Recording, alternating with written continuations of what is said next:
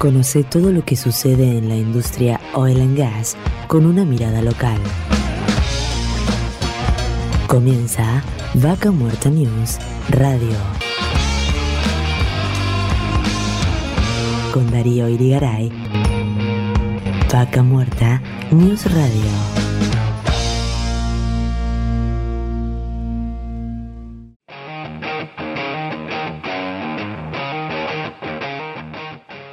Hola, hola, hola, hola, ¿cómo están? Qué rápido que pasó otra semana más y ya estamos nuevamente con Vaca Muerta News Radio. Bienvenidas y bienvenidas.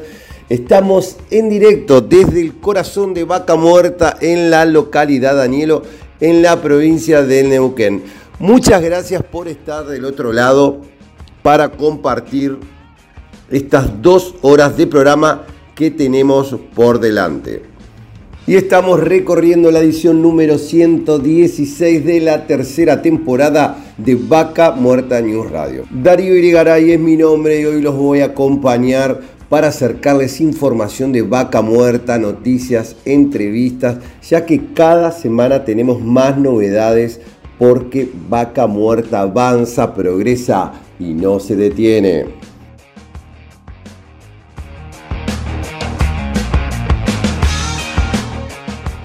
Como sabrán, se llevó adelante la decimocuarta edición de la exposición Argentina Oil and Gas en la ciudad de Buenos Aires, ahí donde estuvimos participando, en el predio ferial de la Rural, donde durante cuatro días se recibieron alrededor de 30.000 personas. Participaron más de 300 expositores y se contó con la participación de los principales actores de Vaca Muerta, CEOs de compañías, autoridades, empresarios, proveedores y trabajadores, donde se pudo ver la fuerza de una industria que hoy ya impulsa el 8% del Producto Bruto Interno de Argentina. En este mismo espacio y en forma paralela se llevó adelante la séptima edición de Jóvenes Oil and Gas, Sumando Energía para el Futuro, así se denominó, que tuvo récord de participantes donde superaron más de 800 profesionales que formaron parte de esta experiencia que conecta a las nuevas generaciones de la energía. Por su parte, Flavia Rollón, secretaria de Energía de la Nación, brindó unas palabras en la inauguración de este gran evento en la rural de la Argentina Oil and Gas 2023 y dijo que el sector de hidrocarburos es clave para lograr el crecimiento de la Argentina. Sí, sí, sí, recorriendo las rutas de Vaca Muerta nos encontramos con una muy buena noticia se inauguró el asfalto de la Ruta Provincial 67, una traza de 19 kilómetros estratégica para mejorar el tránsito entre la región metropolitana y la zona industrial de Vaca Muerta. El gobernador Omar Gutiérrez anticipó que enviará a la legislatura un proyecto para que el tránsito pesado pague peaje.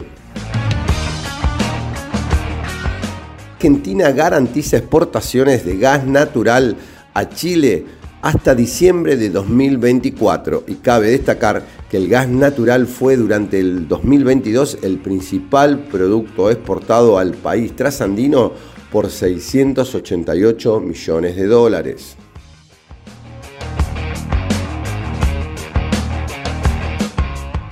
En esta edición vamos a estar charlando con Ernesto López Anadón, presidente de IAPG y bueno, organizadores de la Argentina Oil and Gas 2023 que nos va a contar sobre lo vivido en la rural durante estos días.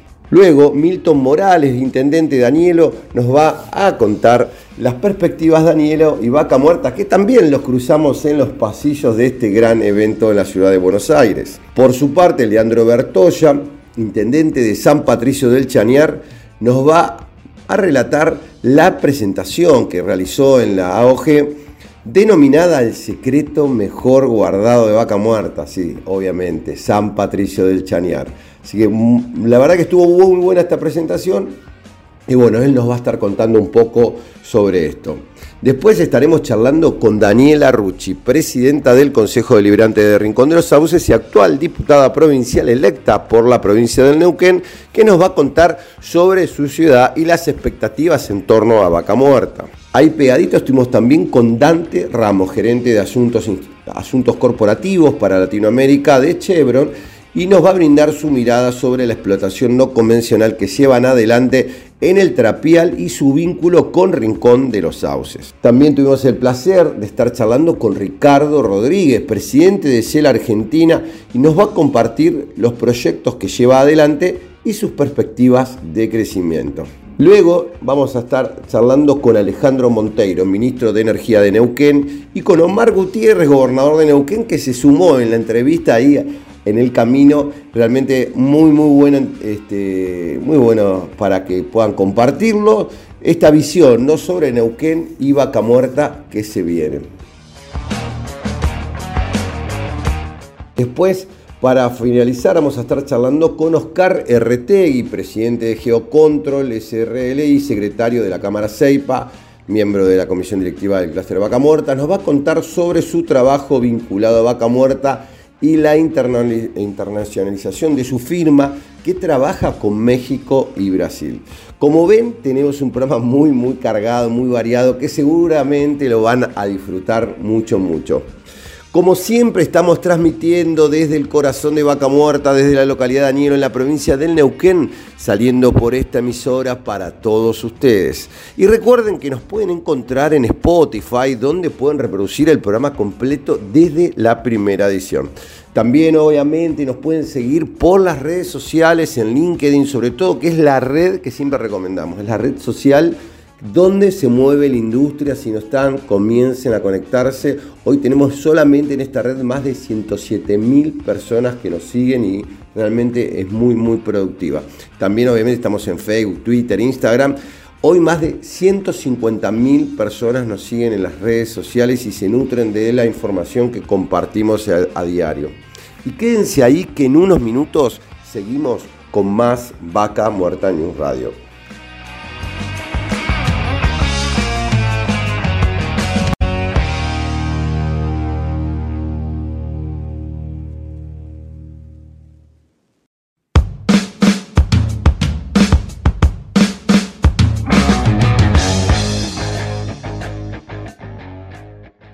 Auspicia Vaca Muerta News. Pan American Energy.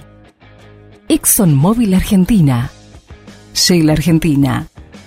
Petrol Sur Energía. Colegio de Ingenieros del Neuquén.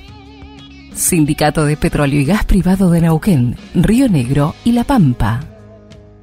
Río Neuquén, Distrito Industrial. Complejo 1 Chañar. MS Representaciones, Oilbull Renting Vehicular, AERCOM, OSDIP, Obra Social para el personal de dirección de la industria privada del petróleo, RIXA, Regional Investment Consulting, Sociedad Anónima, Datum, Medicina para Empresas, Inversión Vaca Muerta.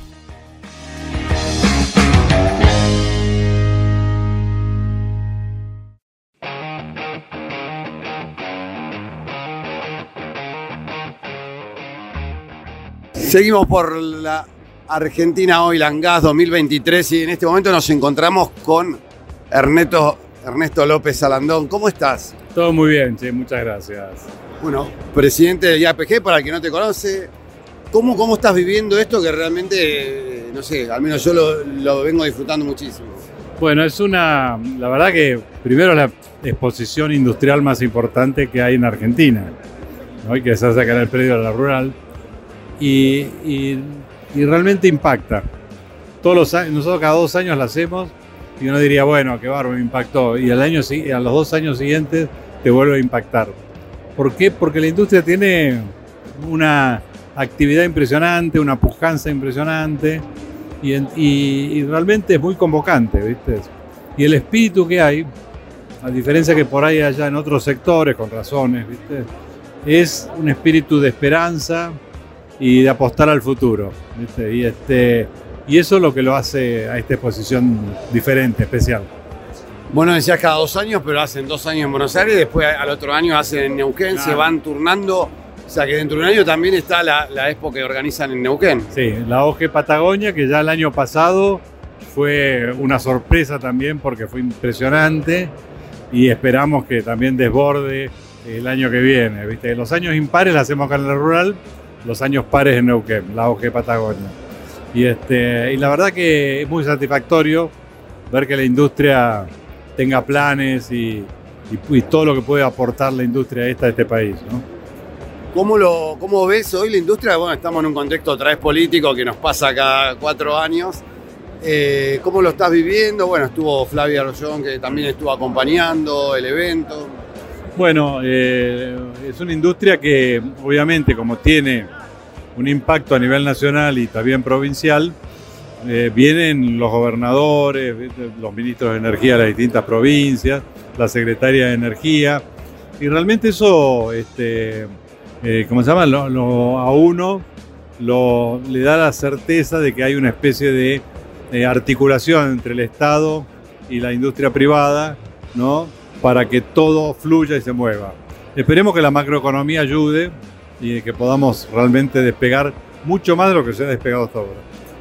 Des- no sé si ya tenés algunos números de, de cómo viene, estamos en la segunda jornada hoy, cómo viene la cantidad de público, qué expectativas tenían. Mira, nuestras expectativas eran más de 20.000 este, visitantes a la expo.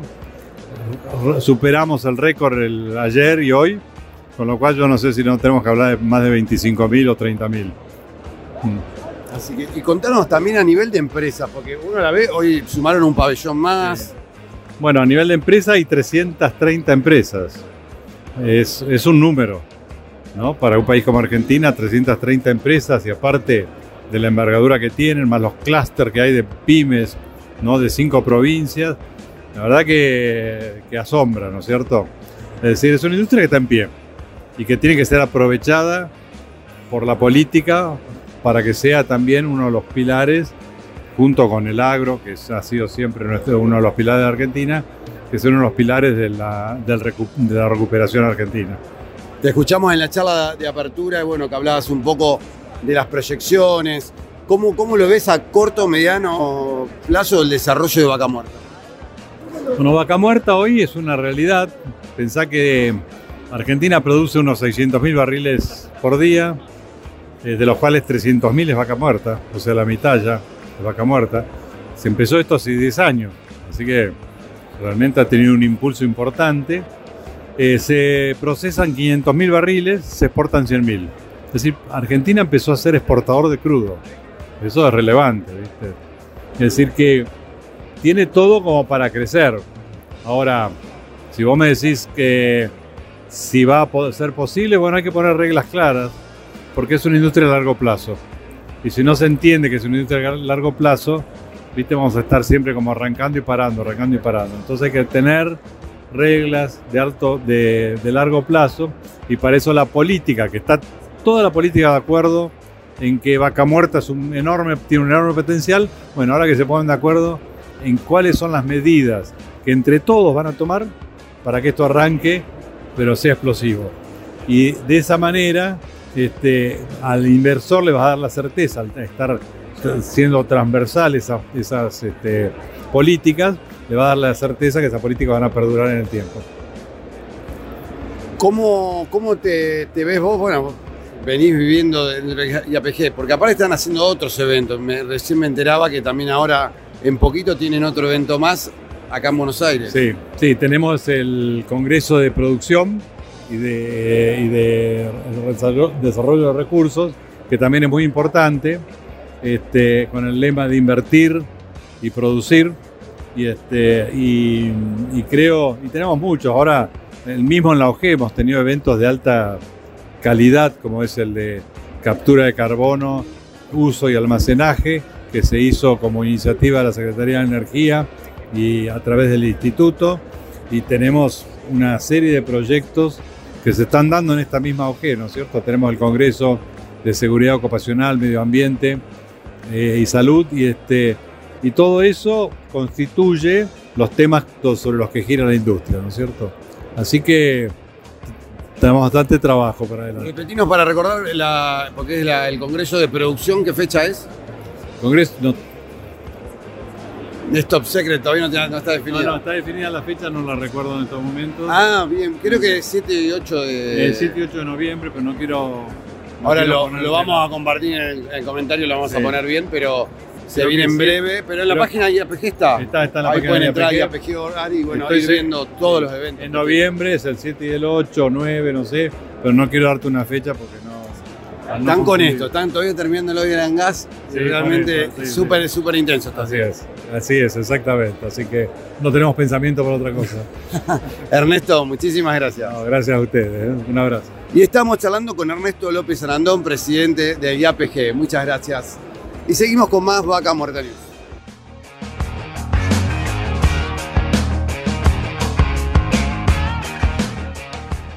Y seguimos en la Argentina Oil and Gas 2023, charlando, charlando con tanta gente, actores de Vaca Muerta en este caso. Nos cruzamos con Milton Morales, intendente de Danielo. ¿Cómo está?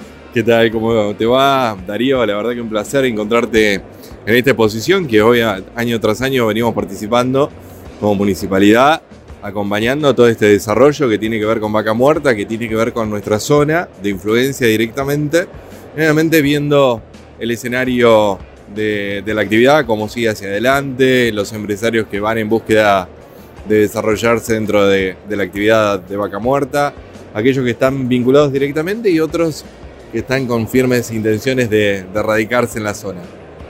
Contanos un poquito con quiénes te, te estuviste cruzando, porque bueno, la verdad que es muy grande con respecto a otros años, como que se ve más grande la Expo, uno que, que viene año a año y realmente como que ha vuelto a un nivel este, de actividad, de interés en la industria, muchas empresas. La verdad que sí, tuve la posibilidad obviamente de, hablar con casi todos, te diría.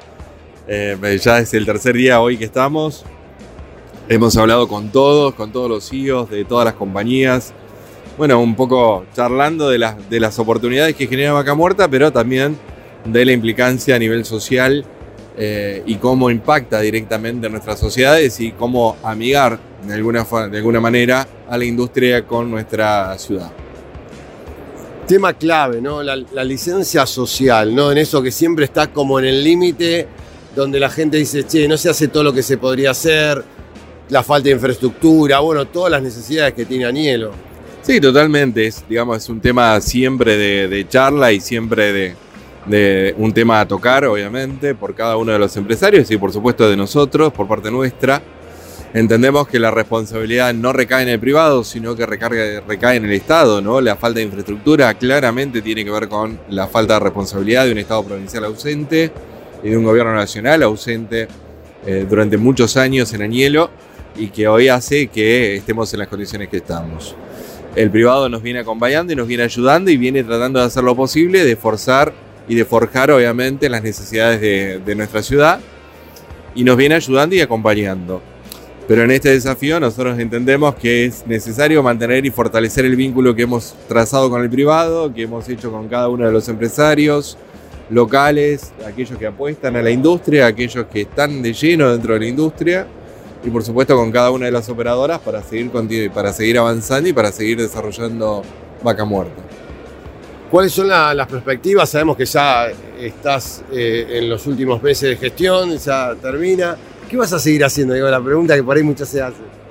Eh, nada, vamos a estar acompañando seguramente a Rolando Figueroa a partir del 10 de diciembre. Nosotros hicimos una apuesta muy fuerte de, acompañarlo porque creemos en el proyecto que, que lleva adelante Rolando eh, y así lo ha demostrado la ciudadanía de Danielo, que ha acompañado firmemente este proyecto a nivel provincial y por supuesto a nivel local, donde ha ganado eh, Fernando Banderet, eh, la nueva intendencia, a partir del 10 de diciembre comienza su gestión. Y bueno, vamos a estar ahí articulando y por supuesto acompañando a nivel municipal a Fernando y a nivel provincial a Rolando eh, desde el lugar ¿no? que, que nos toque ocupar. La pregunta que todos se hacen, porque bueno, se conoce este compromiso de Rolando con Anielo. ¿Qué temas vos decís? Mira, esto seguro que lo vamos a avanzar con, con Rolando. ¿Qué, es lo que vos decís? Esto primero, después, porque entre tantas cosas no pendientes que tiene Anielo. Bueno, primordial, por supuesto, avanzar con obras de infraestructura básicas como lo es el agua, cloacas, eh, gas, que, que ya venimos avanzando muy bien de la mano de Rolando. Así que creo que son las cuestiones prioritarias, asfalto, cordón cuneta, son cuestiones básicas para poder tratar de minimizar el impacto que genera la industria dentro de nuestra ciudad. Y a partir de ahí, obviamente, poder empezar a, hacer un trayecto de un camino en materia de infraestructura muy grande, donde Añelo necesita ser el gran contenedor del desarrollo de Vaca Muerta y donde Añelo necesita transformarse en eh, una ayuda más que importante en la contención de los servicios que necesita aparejado la industria. ¿Cómo, ¿Cómo estás pensando en la llegada del tren? Porque bueno, se empezó en ese proyecto, no sé cómo, cómo lo ves. Bueno, realmente es un proyecto muy bueno para, para todos, ¿no? No tan solo para la localidad de Añelo en sí, de, tener, de poder tener la posibilidad de que llegue la línea férrea y genere eso una sinergia muy importante para nuestra ciudad, sino también pensando en que la industria eh, lo va a utilizar una herramienta fundamental para el desarrollo de vaca muerta y que va a permitir también un poco bajar la intensidad de los vehículos que hoy tenemos sobre la ruta. Una ruta que está totalmente colapsada y detonada, en muy, en muy mal estado, una ruta que fue asfaltada hace poco menos de dos años y que hoy está completamente destruida de nuevo. Eh, donde obviamente claramente las cosas no se han hecho bien y que es necesario poder empezar a trabajar y creo que el tren viene un poco a dar esa mano, esa ayuda, ese aire que necesita Vaca Muerte, que necesita la, la ciudad de Añelo para seguir acompañando el desarrollo. Contexto político, ¿cómo ves el futuro en lo próximo que se viene, que son las elecciones presidenciales?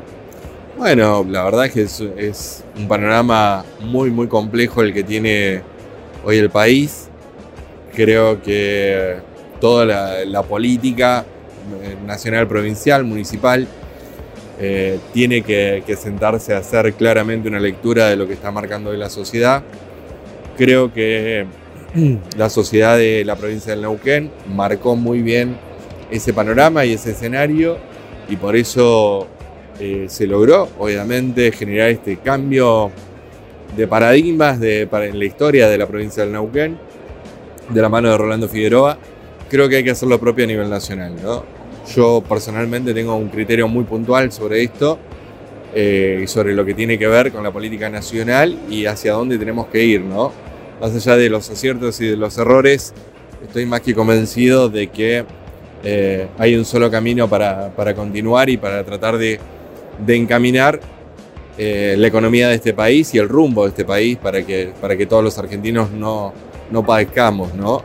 Eh, cada, cada 10 o 15 años esta cuestión tan cíclica de que volvemos a, caer en, una, en, un precipicio sin fin y después nos tenemos que volver a, reinventar y volver a, trabajar de nuevo para, para construir de nuevo este país un país que tiene unas enormes bondades, enormes posibilidades, un país muy rico, en el que me parece que hace falta ponerse a trabajar y dejarse de criticar eh, en los medios y dejar de pelear mediáticamente, sino de ponernos todos manos a la obra.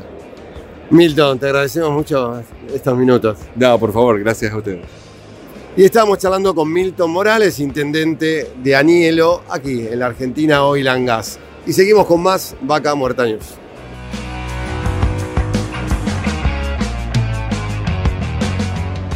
Seguimos en la Argentina hoy, Gas 2023, con muchos de los actores de Vaca Muerta. En este caso estamos con Leandro Bertoya, intendente de San Patricio del Chañar. ¿Cómo estás? Hola, un gusto estar aquí eh, compartiendo con todos los referentes nacionales e internacionales y también de nuestra provincia eh, de la actividad hidrocarburífera. Así que feliz, feliz de, ver la pujanza de, este sector y las oportunidades que, tenemos en, Neuquén en particular, en San Patricio y todo lo que es Vaca Muerta, Mendoza, La Pampa, Río Negro, eh, con la posibilidad del desarrollo de esta enorme energía que está en el subsuelo, ¿no? Sorprendidos con, la presentación que nos cruzamos, que decían el secreto mejor guardado de Vaca Muerta, San Patricio del Chañar. Contanos un poquito de esta presentación que hicieron acá en la Argentina Oil Gas. Es que hemos estado dormidos en San Patricio del Chañar durante, desde el año 2013 a la fecha, lamentablemente este, no, nos posicionamos ni económica ni políticamente eh, en el sector y Añelo, que hizo mucho mejor las cosas, creció exponencialmente y nosotros a 50 kilómetros, siendo parte de Vaca Muerta, con una serie de condiciones muy objetivas que tenemos en favor de un desarrollo armónico este, y, el potencial que significa tener cinco concesiones eh, sobre nuestro ejido, habíamos quedado fuera de, esta oportunidad que tenemos eh, por la ubicación, 50 kilómetros de Neuquén, 50 kilómetros de Añelo, eh, con cinco concesiones, como te decía, sobre nuestro territorio, Shell, Phoenix, Pan American, Plus Petrol y Vista, con todas haciendo un desarrollo del petróleo muy exitoso y no había una sola empresa radicada en San Patricio del Chañar. Así que es como que estábamos ahí en secreto esperando la oportunidad. Bueno, luego de la pandemia esta oportunidad está apareciendo con mucha fuerza y queremos decir, estamos presentes, creo que están, hay condiciones objetivas, seguridad jurídica, o sea, todas las tierras en nuestro ejido municipal, nuestros municipios son de públicas o privadas, tienen escritura, o sea, está documentado quién es el titular, con lo cual para un inversionista esto es muy importante. Todas las tierras tienen todos los servicios esenciales, agua, energía eléctrica, gas y también internet, eh, doble banda de fibra ancha, de fibra óptica, perdón, en, todo el trayecto del égido.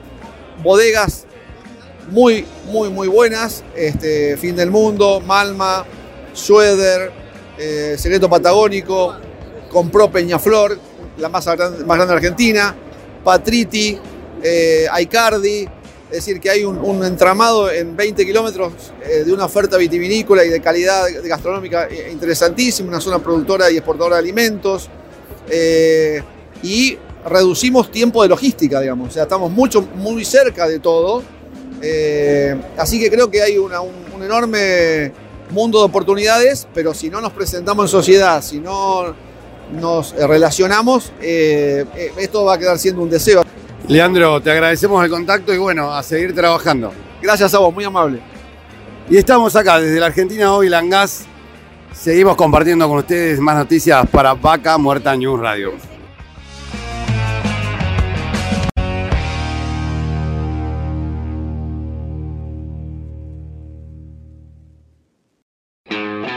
Seguimos con Vaca Muerta News Radio.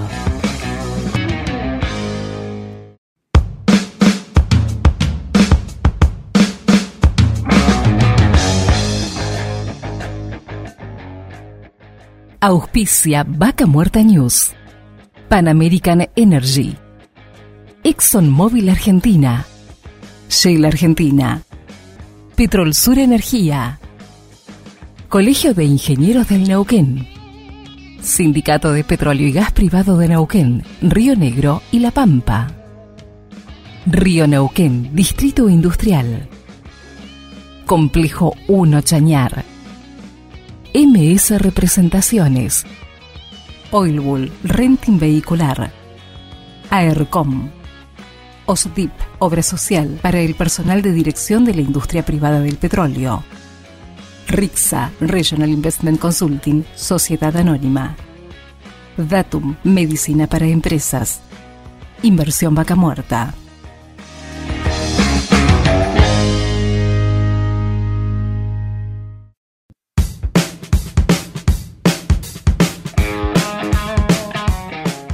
Y seguimos con más Vaca Muerta News en este momento nos encontramos desde la Argentina Oil and Gas 2023. Estamos con Daniela Rucci, presidenta del Consejo Liberante, pero también candidata ya electa como diputada provincial en la provincia de Neuquén. ¿Cómo estás?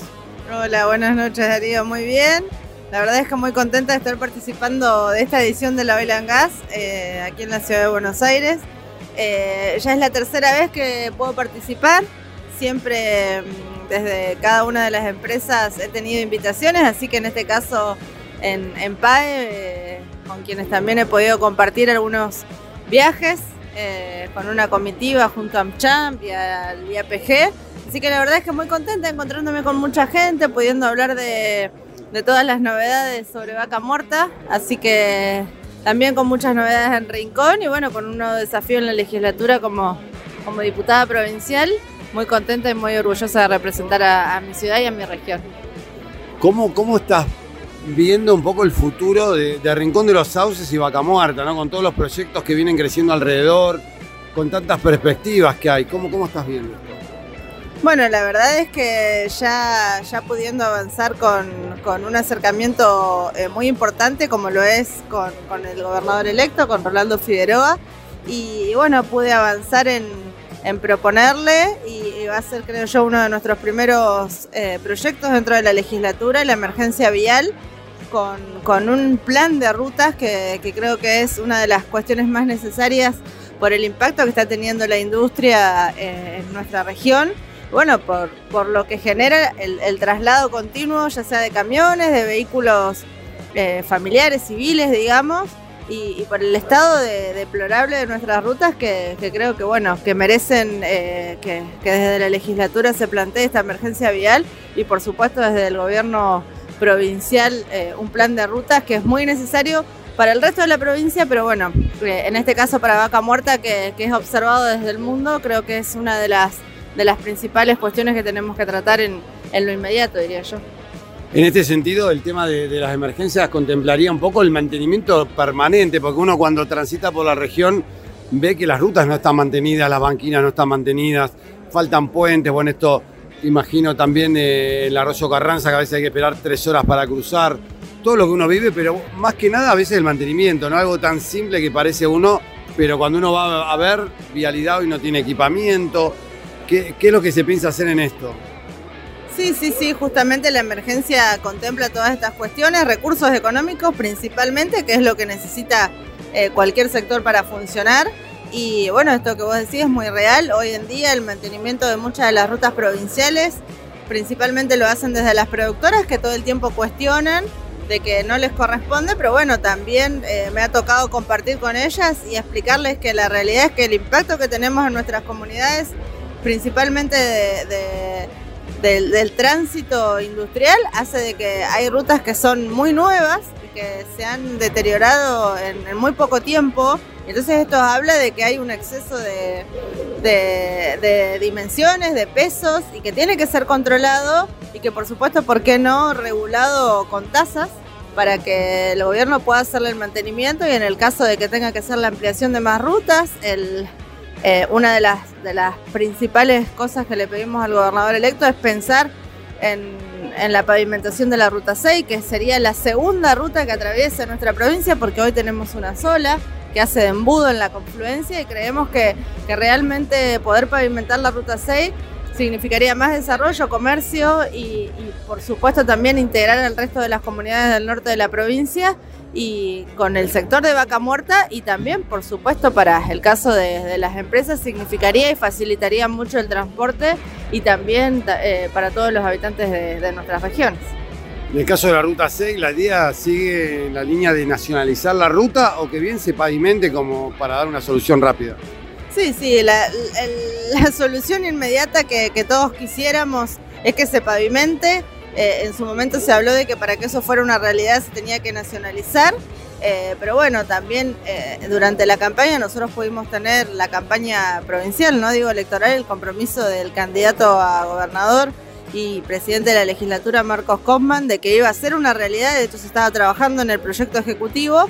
Y bueno, una vez pasadas las elecciones pudimos también conversarlo con, Rolando. Y, y, bueno, también es un compromiso de él porque vio, se dio cuenta de que también es una necesidad. Y también sería muy importante poder pavimentar la ruta 6 que nos uniría además con el país vecino de Chile. Y, sería la ruta biocénica que hace muchísimos años eh, muchos gobiernos que, pasaron por nuestras comunidades lo pidieron, lo exigieron y sabemos que del lado chileno eh, está muy avanzado, así que queremos también estar a la altura de las circunstancias y poder avanzar en la pavimentación desde nuestro lado, que también nos uniría con el puerto de Bahía Blanca, así que sería muy significativo, eh, no solamente para nuestra región, sino para toda la provincia y para, para el país, por supuesto.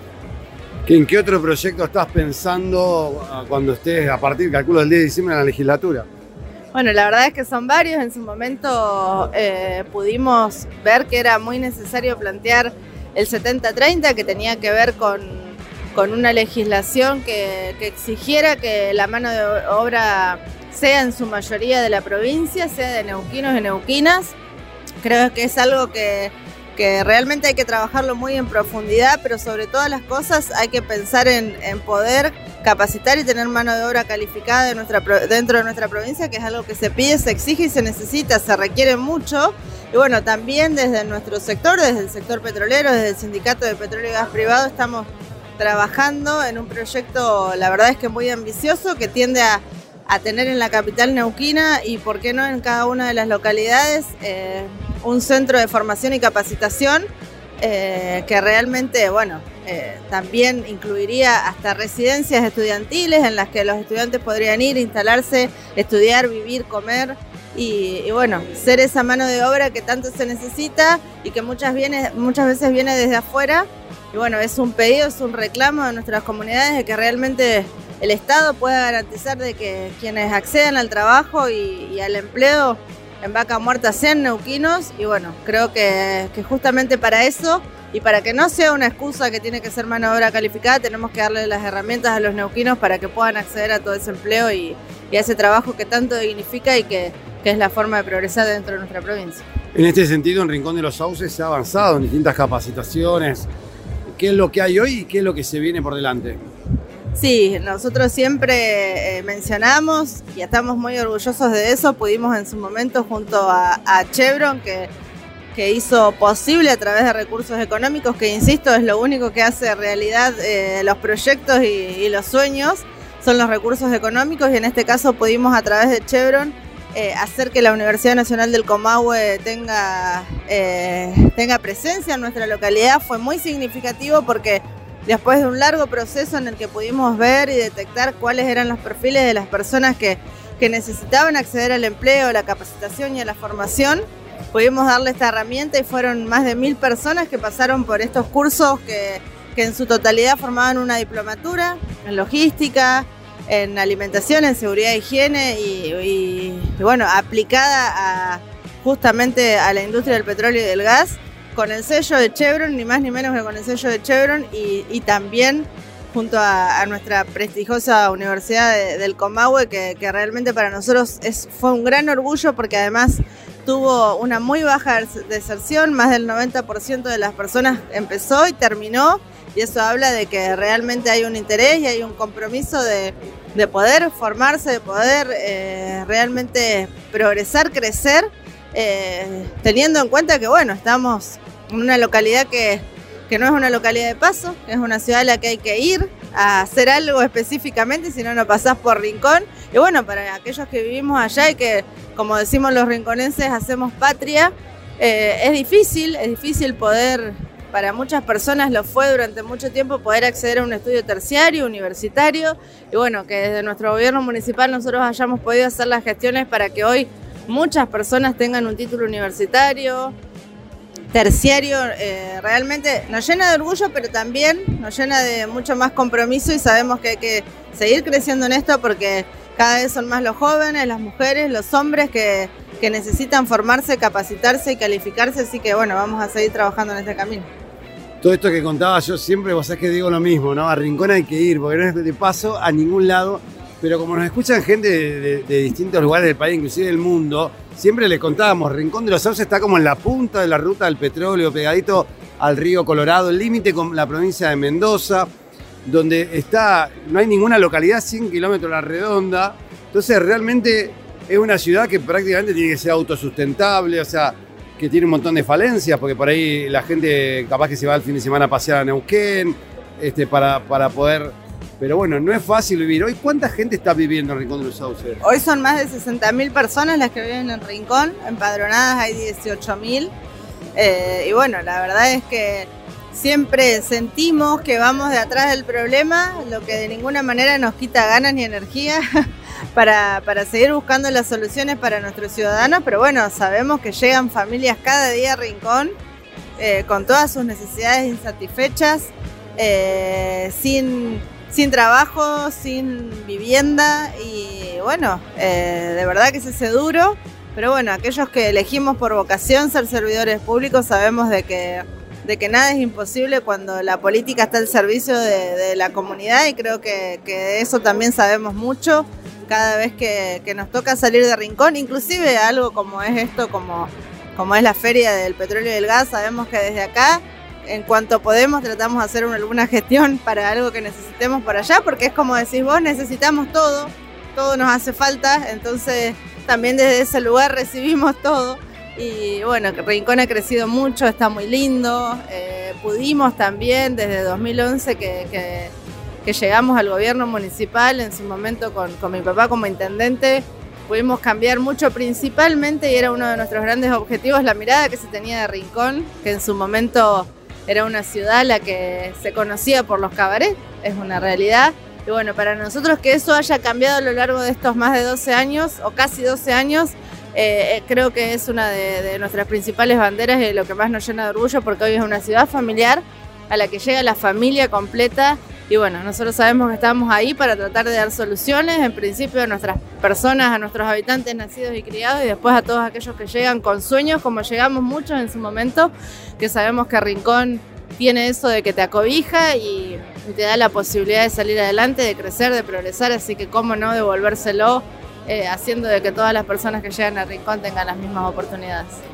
Hablando de, de oportunidades, sabemos que hoy están, contanos un poco hoy ¿Qué proyectos se están realizando y en qué estado están? Que seguramente vos los tenés bien en presentes alrededor de Rincón. ¿Te referís a lo municipal? No, no, dentro, no, no, de las, de las operadoras, porque sabemos que está TechPeto, Chevron, ExxonMobil, IPF, digo, hoy qué es lo que se está desarrollando y qué perspectiva hay de crecimiento en eso. Sí, la verdad que sí, pudimos también participar de, eh, de la Feria Internacional en Houston del petróleo y del gas junto a una gran comitiva, justamente por eso también estamos hoy acompañando en esta feria. Sabemos que, que Chevron, bueno, desde, desde su sede en Houston nos pudo mostrar cuáles son todos los lugares de, los que se está desarrollando, que la verdad es que eso fue muy significativo porque ver desde, desde tantos miles de kilómetros cómo cómo se veía Rincón, verlo desde allá eh, impacta y mucho, porque hasta el clima se ve, hasta todo lo que está pasando en la cercanía de nuestra localidad se sabe, se ve desde allá. Y bueno, sabemos de que, de que hay mucha proyección para adelante, todo el tiempo nos dicen eh, en cada una de las, de las cuestiones que participamos que, Vaca Muerta está explotado recién a un, 5 o un 7%. Eh, nos llena de expectativas, sabemos que que requerirá tiempo que, que llegue y, y, que impacte de la misma manera que hoy impacta en Anielo. Pero bueno, también sabemos que ese tiempo tenemos que aprovecharlo para, para avanzar en infraestructura, en servicios que es lo que demanda esta industria para todas las personas que, como hablábamos hace un ratito, se acercan a vivir, que tienen que pasar por nuestra localidad, por nuestra región. Y bueno, eh, también sabemos que hoy somos sostén para Nielo porque muchas de las personas que, que diariamente transitan y que, que, trabajan en las cercanías de Anielo también se van a Rincón a, a, a pasar la noche, a pasar sus diagramas Así que bueno, muy expectantes con todo lo que, lo que significa el desarrollo en las áreas cercanas a Rincón y preparándonos desde el gobierno municipal para, para tener la infraestructura que haga falta. Daniela, te agradecemos mucho. Bueno, esperemos que, que siga avanzando todo esto. Sí, así es. La verdad es que, que, estamos muy contentos. Y bueno, ¿cómo no estarlo, no? Si, si hoy somos la luz, el faro nacional y mundial y sabemos que están todos los ojos puestos, así que más que nunca sabemos que nosotros que somos los políticos, que somos quienes la gente eligió para, para que tome las decisiones y, administre los recursos de, nuestra provincia, estemos a la altura de la circunstancia y, realmente no perdamos esta oportunidad de crecer, eh, que creo que bueno, los neuquinos sabemos mucho de esto y, y, siempre en este aspecto sabemos ponernos de acuerdo y sabemos eh, por sobre todas las cosas hacer honor a la elección que, que, hizo, que hicieron los neuquinos y las neuquinas en este caso. Así que bueno, en lo personal con mucho orgullo tomaré mi desafío a partir del 10 de diciembre. Eh, porque bueno, soy una neuquina nacida y criada en mi provincia, así que nada me llena más de, de orgullo que, que, poder hoy eh, participar y ser parte de la legislatura y, y, bueno, esperando y confiando en Dios para que nuestras decisiones sean las mejores para nuestra provincia. Daniela, muchísimas gracias. Gracias, Darío. Y estábamos hablando con Daniela Rucci, actual presidente del Consejo Liberante de Rincón de los Sauces y diputada electa de la provincia del Neuquén a partir de diciembre, que nos contaba un poco la realidad de Rincón de los Sauces y un poco las perspectivas de futuro que tiene. Y seguimos acá en la Argentina hoy, Langas 2023, y estamos charlando con Dante Ramos, gerente de Asuntos Corporativos. ¿Cómo estás? Mucho gusto, un gusto saludarte. Muchas gracias. Contanos un poco cómo viene el futuro de Chevron y bueno, su vínculo con Vaca Muerta. Nosotros eh, venimos invirtiendo desde hace años en Vaca Muerta, como, como todo el mundo sabe. Arrancamos en su momento en, ahí en Loma Campana con nuestro socio operador IPF, pero el año pasado ya arrancamos nuestro desarrollo operado en el Trapial, nuestro yacimiento operado histórico, digamos, allí al lado de Rincón. Y bueno, así que estamos eh, muy contentos y muy entusiasmados con, con, este, con este nuevo desarrollo que, que hemos iniciado allí en Trapial. El nuevo desarrollo no convencional. Nuevo desarrollo no convencional, sí, sí, a vaca muerta en el Trapial. Al ¿Cómo? día de hoy tenemos un RIC operando allí en Trapial y un set de fractura también que está, que está operando en Trapial. ¿Qué proyecciones tienen? Porque bueno, uno, sabe que viene creciendo el desarrollo de Vaca Muerta hacia el norte de la provincia, hacia Rincón, con muchas expectativas. ¿Qué expectativas tiene Chevron con esta zona? Bueno, nosotros eh, estamos, como te digo, muy entusiasmados, esperamos que si las cosas van bien, ¿no es cierto?, sigamos este, sostenidamente eh, la inversión y el desarrollo allí en, en Trapial, ¿no? Por el momento con un RIC estamos eh, tratando de comprender, entender la formación, lo que tenemos allí, este, pero bueno, no, descartamos que en un futuro, obviamente, si las cosas siguen marchando adecuadamente, podamos este, incrementar, ¿no es cierto?, la, probablemente a un RIC adicional. Por el momento hemos iniciado con un RIC, estamos, estamos trabajando allí, estamos todos muy, muy entusiasmados, confiados, esperemos que todo marche bien. ¿Qué cantidad de pozos ya tienen que estén produciendo? ¿O hay pozos con buenos resultados? ¿Qué nos puede? Tenemos, si eh, no recuerdo exactamente el número de pozos, debemos llevar aproximadamente eh, dos pads, o sea, ocho, ocho pozos más o menos, eh, son los que debemos tener, pero pido disculpas, no tengo el número exacto No, en la no. mente en este momento. Están en un estado que están analizando también la formación geológica. son- correcto, y hasta ahora lo que estamos viendo es, este, es eh, muy bueno, es, es positivo, digamos, está dentro de lo, de lo que estamos, de lo que esperamos, digamos, de lo que esperábamos, ¿no es cierto? Así que, bueno, como te digo, muy entusiasmados, trabajando y viendo y viendo de, de- de seguir, este, ¿no es cierto?, progresando allí en el Trapial, nuestro yacimiento. Siempre hay que reconocerle a Chevron que fue, digamos, una de las empresas que el puntapié inicial dio de vaca muerta, que vio nacer junto a IPF, como decías vos al inicio de la charla. En este caso, que en el caso de Rincón, calculo que van a estar también haciendo fracturas. ¿Es lo mismo el agua del río Neuquén que el río Colorado? Porque uno ve el río Colorado y decís, cuando o se tiene que procesar, digo, en, en esto... Nosotros, eh, eh, nosotros tenemos allí, estamos usando agua de, de formación en este momento para el tema de la fractura en, en Trapial. eh, de recuperación de, de convencional. de agua, de pozos que tenemos de agua de, ¿no es cierto?, de agua de formación. Ah, Obviamente que en Chevron este, reutilizamos, reciclamos el agua, etcétera. Tenemos un manejo, o siempre Ah. tratamos de hacer un manejo lo más este, ambientalmente amigable posible, ¿no es cierto? Y, ah, qué bueno. y en eso estamos. Pero, eh, a ver, eh, en principio estamos dando los primeros pasos, ¿no es cierto? Siempre, siempre en estos desarrollos uno va aprendiendo a medida que, que avanza, ¿no? Y vamos a ir, este, vamos a ir progresando. Hemos obviamente tenido muchos aprendizajes con nuestro socio en Loma Campana, IPF, ¿no es cierto?, en Loma Campana, en alrededor de Añelo. Pero bueno, ahora como operadores ya en el Trapial, obviamente estamos eh, eh, aplicando no solo esos conocimientos, sino nuestros conocimientos en general como Chevron. Nosotros tenemos una, una operación muy grande a nivel mundial, eh, fundamentalmente en Permian y en otros lugares en Estados Unidos de, no convencional, así que tenemos mucha, mucho know-how, mucha, mucha experiencia que podemos de alguna manera, digamos, o esperamos que, que sea provechosa, ¿no es cierto?, para avanzar positivamente en el trapeado.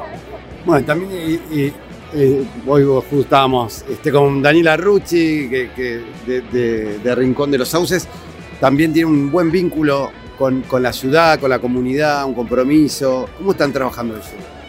Mira, para, para nosotros es muy importante eh, que eh, trabajar en conjunto con la comunidad, lo venimos haciendo desde hace años, construyendo lazos con Rincón, eh, a través de, de varios, de, de varios canales, ¿no es cierto? Por un lado, a través de nuestros programas de inversión social, donde trabajamos junto con, con, la- con las autoridades de Rincón, con la comunidad, con algunos programas. Estamos muy orgullosos de un par de programas que tenemos de en Rincón, como el apoyo a la salud materno-infantil eh, con nuestros socios de Baylor y, a- al hospital, o tenemos eh, programas de capacitación que estamos trabajando, ¿no es cierto?, con, con la Universidad de Comahue con gente allí en Rincón, más algunos otros.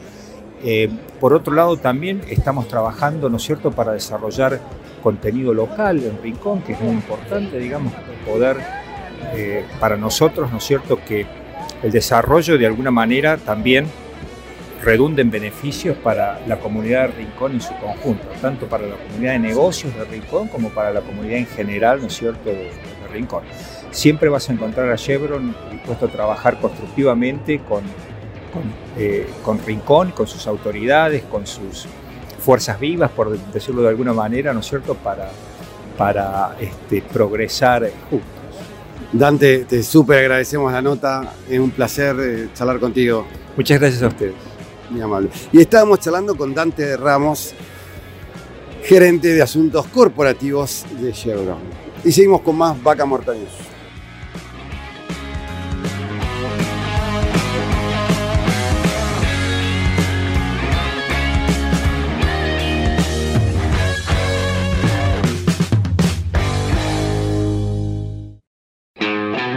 Seguimos con Vaca Muerta News Radio.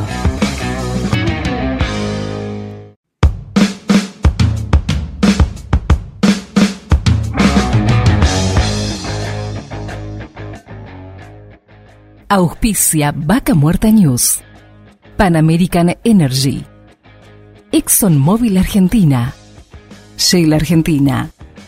Petrol Sur Energía. Colegio de Ingenieros del Neuquén. Sindicato de Petróleo y Gas Privado de Neuquén, Río Negro y La Pampa. Río Neuquén, Distrito Industrial. Complejo 1 Chañar. MS Representaciones. Oilwool, Renting Vehicular. AERCOM. OSDIP, Obra Social para el personal de dirección de la industria privada del petróleo. RIXA, Regional Investment Consulting, Sociedad Anónima. Datum, Medicina para Empresas. Inversión Vaca Muerta.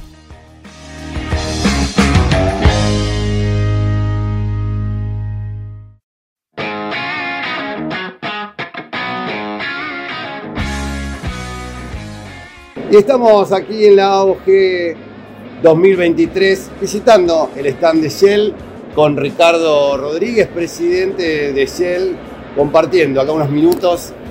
¿Cómo estás? Muy bien, muchas gracias Darío por la oportunidad. Realmente, bueno, muy, muy interesados que nos cuentes cómo vienen las perspectivas de Shell. Sabemos que vienen con, con grandes inversiones, con varios partners, bueno, este oleoducto que se inauguró en febrero, que también este, una apuesta muy importante de la compañía. Sí, no, este- estamos terminando un año muy importante para la compañía. El domingo cumplimos 109 años en Argentina, así que una larga trayectoria en Argentina y de- una demostración más de nuestro compromiso con el país y bueno, con el desarrollo de las oportunidades en el país.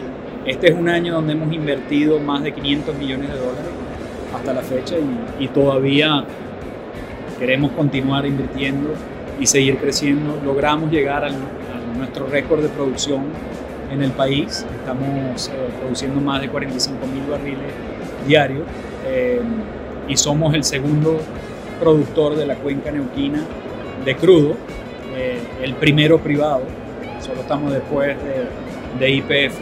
Y en términos de infraestructura hemos hecho un montón de cosas.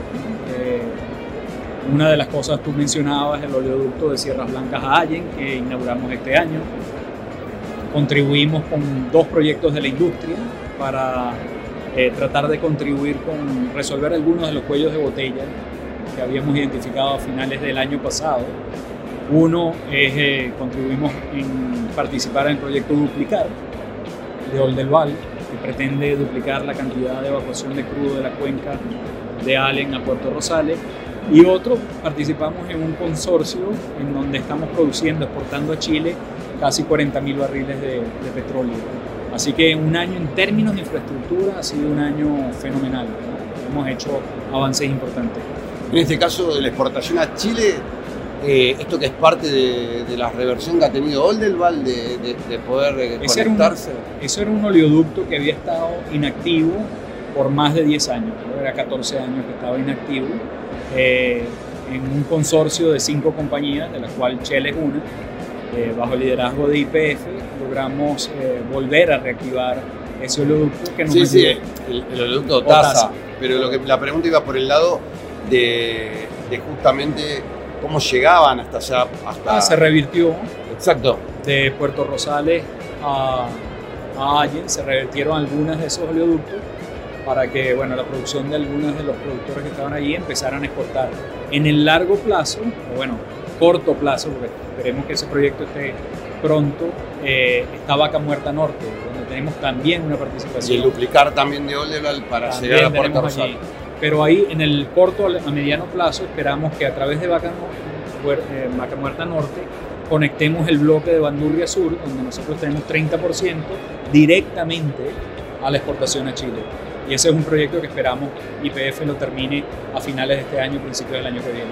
Muy importante. Porque aparte en esto la capacidad, digamos que todavía no está a, su totalidad. Todavía tiene una capacidad la parte de Chile de poder crecer. Correcto. Hay una oportunidad ahí de crecer.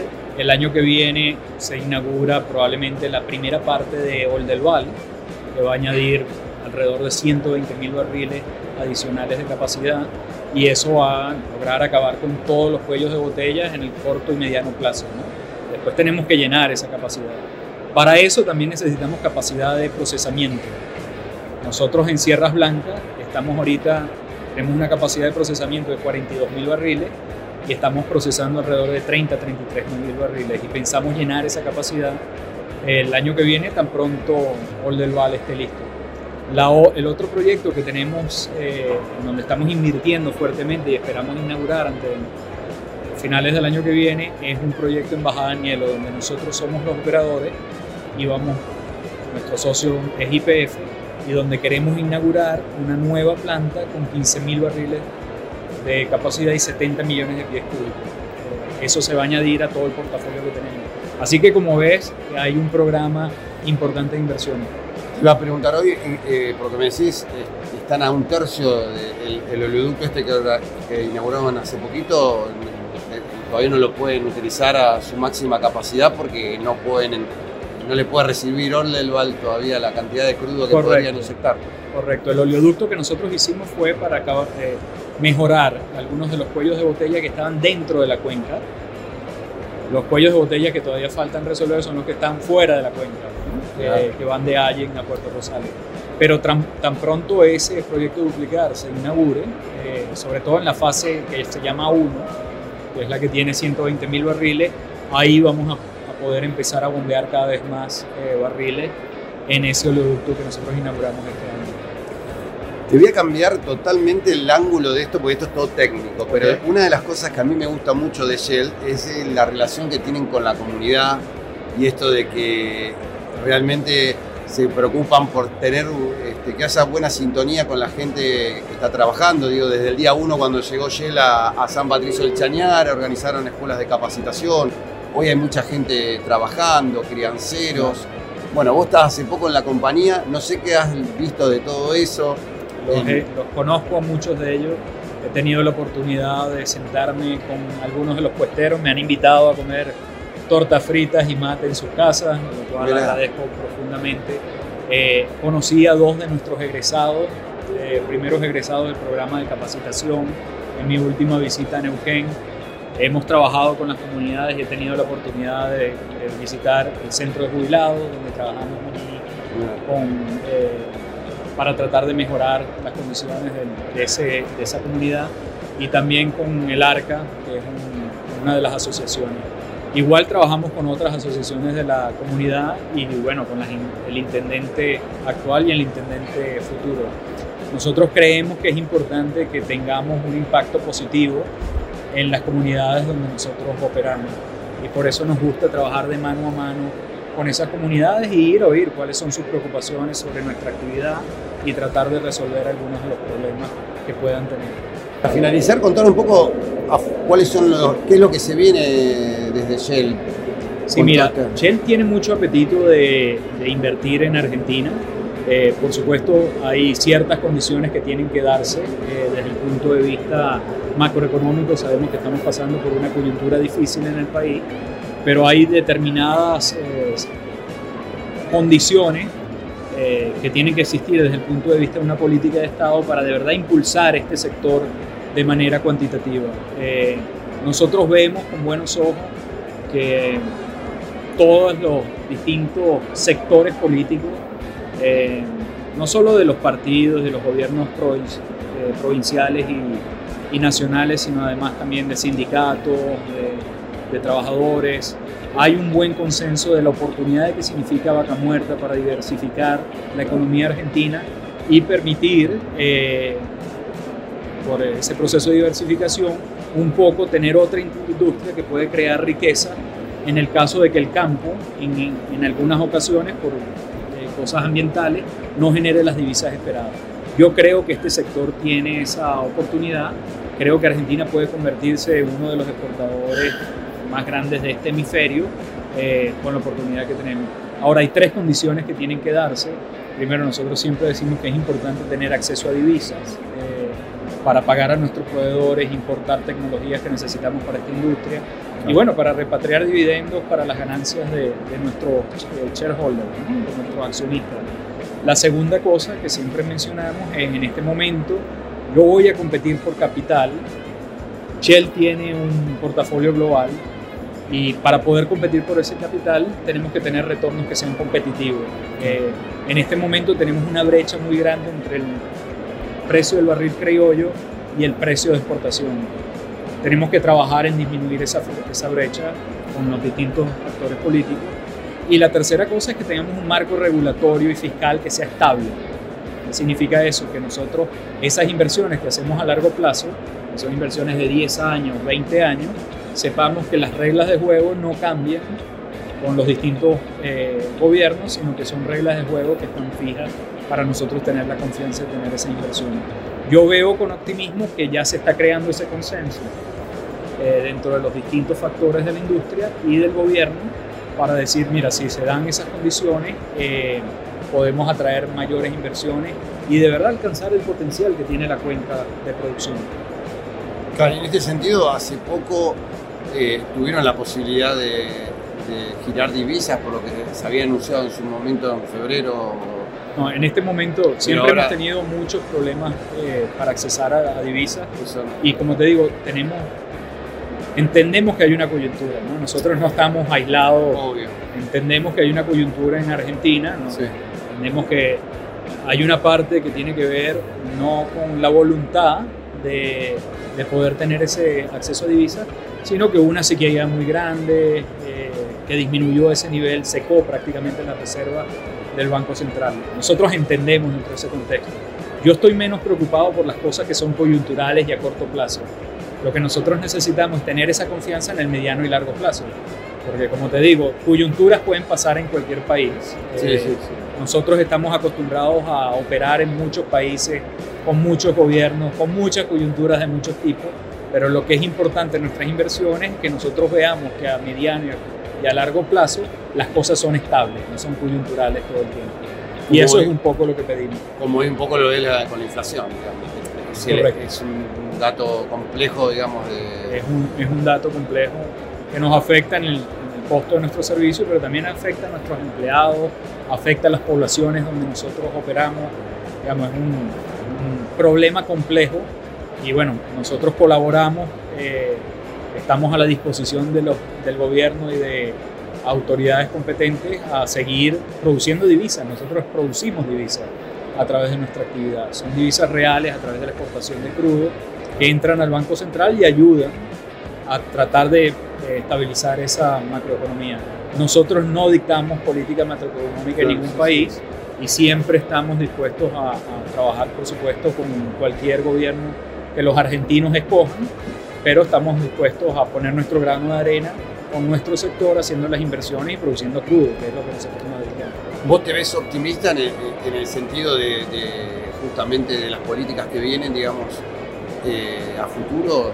Soy optimista porque veo, como te digo, ese consenso. O sea, lo que oigo de los distintos sectores es vaca muerta es muy importante, hay que tratar de dar las condiciones para que vaca muerta eh, siga adelante y creo que eso me hace ser optimista, porque no veo sectores del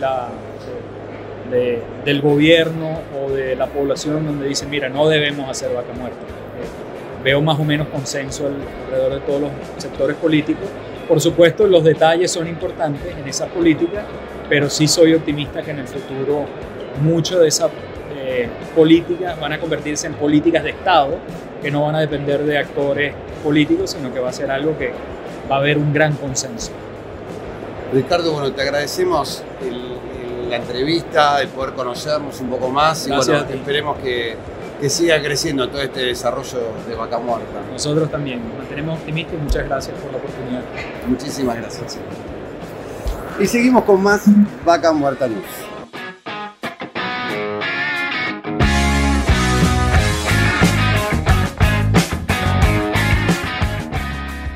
Con más Vaca Muerta News hoy. Estamos en directo de la Argentina Oil and Gas, compartiendo diferentes espacios. En este caso estamos acá en el stand de contactos energéticos con Luciano Fugelo. ¿Cómo estás? Hola Darío, muy bien, che. muchas gracias por el espacio como siempre. Un gusto compartir la- el, el programa. La verdad que siempre los venimos siguiendo de cerca, cómo viene creciendo, esto que le dieron un marco legal con la fundación. Contanos un poquito porque seguramente muchos que nos están escuchando no saben qué es contactos energéticos. Contacto Energético nace hace 11 años, hoy tenemos 8.000 miembros en 9 países, todos profesionales del, sector eh, gas, petróleo, minería, electricidad, renovables, periodismo energético, transición energética. Hoy todo se dio en base a grupos de WhatsApp donde los profesionales de cada, sector, cada área, nos, juntamos a debatir y tiene un marco estrictamente profesional. ¿no? Ya hace dos años tenemos marco, tenemos una entidad legal, somos una fundación donde una de las, eh, nuestro estatuto, uno de los puntos que tenemos es hacer que la política energética sea una política de Estado y también dar asesoramiento estrictamente técnico a lo que es el, periodismo para tecnificar un, lenguaje de cada una de estas industrias que es, muy técnico y poder acercarlo al público en general. Hoy en la AUG tenemos un stand, este es el segundo año que ya tenemos stand como parte de prensa, ¿no? somos un híbrido nosotros, este, entre una conexión entre la prensa y el mundo energético y, así lo reconoce también el IAPG y nos ha otorgado este stand, donde lo usamos para hacer networking, de 4 de la tarde a 6 de la tarde tenemos este, comida, bebida y la gente pasa a saludar. Es un punto de, de reunión que fue como arrancó todo esto. Todo esto arrancó como almuerzos petroleros hace 11 años, donde se juntaban todos los profesionales en un restaurante y ya lo último reservábamos todo el restaurante por, por toda la gente que venía. Y, y- y somos, venimos a llenar ese espacio dentro de la industria, espacio técnico, pero también de networking, principalmente de networking, conocerse, verse la cara e interactuar con todos los actores de la, de, la- de todas las industrias, sin importar el lado del mostrador que esté, ¿no? público, privado, empresa de servicio, operadora, lo que sea. Venimos a, a- a romper esa- esas barreras que inicialmente vimos que estaban y hoy en día somos una, una comunidad, somos todos actores de esta comunidad y nos relacionamos y cada uno aporta su visión, que es muy enriquecedora, ¿no? porque cada uno lo ve de su ángulo y de su, de, de su punto de vista, ¿no? con sus particularidades, sus intereses, sus preocupaciones. Y, y está bueno poder compartirlo y siempre con el marco, esto hay que remarcarlo, ¿no? porque son grupos de WhatsApp estrictamente profesional. ¿no? Y como cada profesional tiene su historia, tiene su experiencia y nosotros parte de nuestro trabajo es comprobar que cada profesional que ingresa a la fundación a través de los grupos de WhatsApp tenga esa, eh, esa expertise. Entonces cada uno aporta con sustancia, que eso, lo hace, eso es lo que hace realmente enriquecedor. No, los profesionales cada vez que aportan y opinan y ponen sus comentarios son con su experiencia, su sustancia, sus su, eh, eh, todo- su eh, argumentación y cada uno puede aprender muchísimo este, solamente con escuchar el punto de vista del otro, sin tener que rebatirlo, sin tener que tener razón, solamente escuchando cómo ve el- el- la industria o este sector de la economía o de, de su profesión, ya uno aprende muchísimo. Contanos, eh, hace poquito tuvieron un encuentro, ¿cómo, cómo estuvo este encuentro que hicieron este, como que todos los meses? Sí, increíble. Fue en Mendoza. Nosotros hacemos asados petroleros, lo que lo que llamamos. Hay asados petroleros, asados renovables. Falta la parte de minería, pero bueno, ya vendrá. Bueno, se hizo en Mendoza. Fueron más de 50 personas. Se hizo en conjunto con la Dirección de Hidrocarburos de la provincia. Estuvo el director de hidrocarburos, toda la, parte de, este, de legales. Y ahí también eh, presentó como orador invitado Francisco Romano, que es el autor del libro de contratos de energía internacionales. Y bueno, se armó todo un debate en torno a la, presentación. Los asados tienen una dinámica particular, donde hay este, un asado, una parte de networking, se, come y después se debate. Hay una persona que sin, sin soporte visual habla unos 15, 20 minutos de un tema o- obviamente candente en lo que es la, industria, algo que se esté debatiendo de interés general.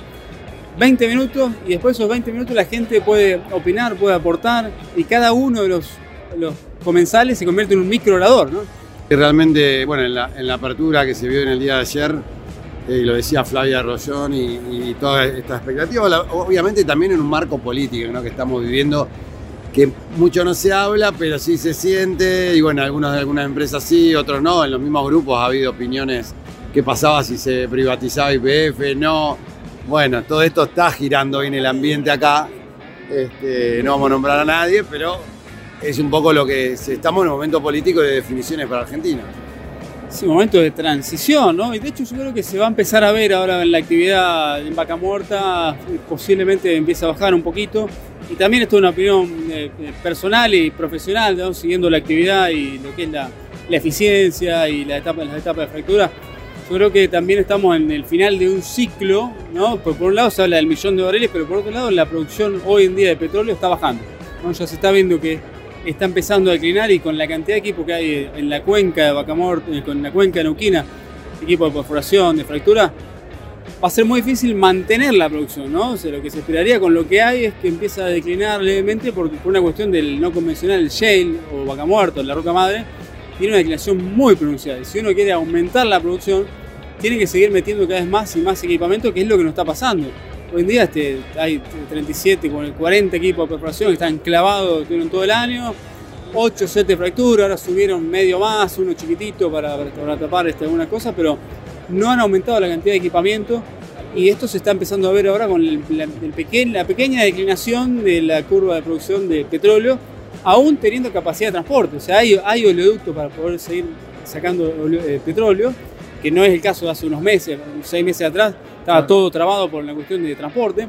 Hoy el transporte está, eh, pero la producción se- y la actividad sigue alta, no tan alta como se esperaba, pero este, se está viendo esa, esa. Entonces, puede que estemos en este final de un ciclo normal, de un no convencional, que para seguir creciendo hay que traer más equipamiento, más inversión. Obviamente, todo nace con la inversión, ¿no? Hay inversión, el equipamiento empieza a aparecer, ¿no? Pero hoy uno habla con las empresas de servicio y le preguntás cuántos equipos de perforación estás trayendo y dicen cero. Entonces, es una etapa crítica, eh, se está hablando de números gigantescos que a mi criterio son demasiado grandes, ¿no? Ya empezar a hablar de 1.400.000 barriles de petróleo de, cuen- de- de vaca muerta. En 2030, eh, primero lleguemos al millón. Este, ¿Hoy cuánto ¿no? estamos? Para que el que nos está escuchando por ahí se... 310.000, 320.000 barriles. Escuché al, ministro de Energía de, de Neuquén hablar de 390.000 para fin de año, me parece un número razonable, ¿no? Va a faltar equipamiento, va a faltar personal en Neuquén. Hay muchos cuellos de botella que hay que ver también cómo pasamos esta tormenta del cam- cambio o no de gobierno, donde si cambia va a haber este, un periodo de mucha turbulencia, ¿no? Este, Ya se está sintiendo, porque están todos ahí expectantes a ver qué va a pasar. Sí, se está hablando del primer cuarto del año hasta marzo, muchísima incertidumbre, seguramente será un momento muy movedizo económicamente, seguramente paren, paren las operaciones, para fin de año ya se está hablando de que sí, eh, muchas empresas están pensando en traer más equipamiento, pero todos creo que concuerdan que va a ser un primer, un inicio de año 2024 realmente muy complicado. Luciano, te agradecemos el contacto y bueno, a seguir disfrutando. No, gracias Darío, como siempre. Gracias. Y estamos charlando con Luciano Fugelo, acá de Contactos Energéticos, acá desde la Rural y bueno, lo compartimos con ustedes. Y seguimos con más Vaca Muerta News.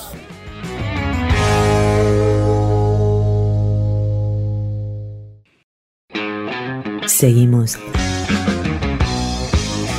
con Vaca Muerta News Radio.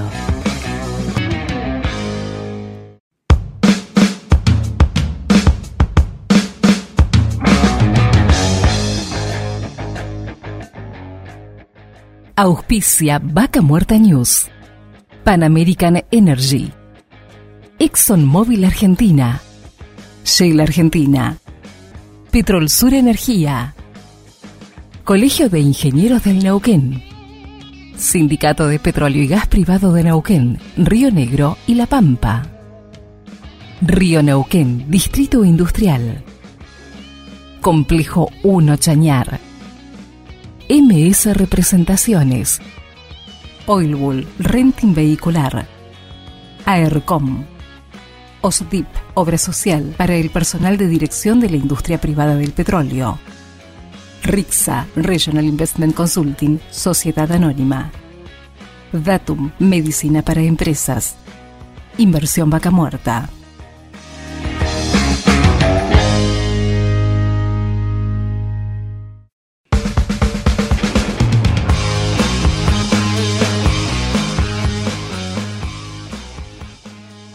Y seguimos en la Argentina Oil and Gas y en este momento estamos con Alejandro Monteiro, ministro de Energía de la provincia de Neuquén. ¿Cómo estás? ¿Qué tal, Darío? Bueno, gracias por este, la convocatoria a charlar un ratito y la verdad que bien, este, disfrutando de una nueva edición de la Argentina Oil and Gas, donde se respira el pulso que tiene la actividad hidrocarburífera en, la provincia de Neuquén y en Vaca Muerta. Así que muy bien, muy contentos con, con todo lo que se está viviendo. ¿Cómo, ¿Cómo estás viendo también todo este empuje, ¿no? que obviamente está mucho enfocado en Neuquén? Bueno, la verdad que sí. Cuando uno mira los- algunos indicadores de la actividad hidrocarburífera en nuestro país, más del 70% de la inversión en el sector hidrocarburífero hoy se está llevando adelante en la provincia de Neuquén. Estamos, somos la única cuenca que, que crece en términos de producción tanto de petróleo como de gas.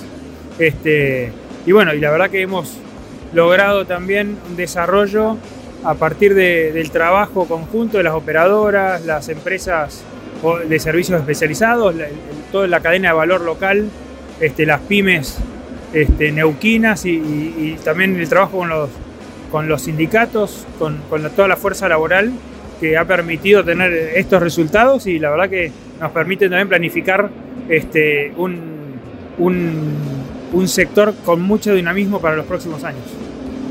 Te iba a preguntar que muchos se preguntaban, decía a ver si era verdad o no el gasoducto Néstor Kirchner por la velocidad, todo yo, todos le decía, digo, mira, los pingos se ven en la cancha, cuando empiece a subir el nivel de producción en Neuquén con las regalías se va a ver si es verdad o no.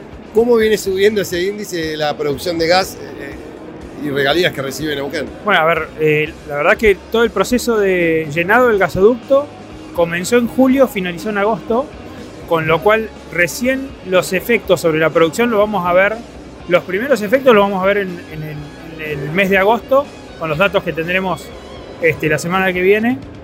Eh, pero ya, ya tenemos información de que a partir de los últimos días de agosto ya Neuquén estuvo en, eh, condiciones y produjo más de 100 millo- millones de, de metros cúbicos día de gas.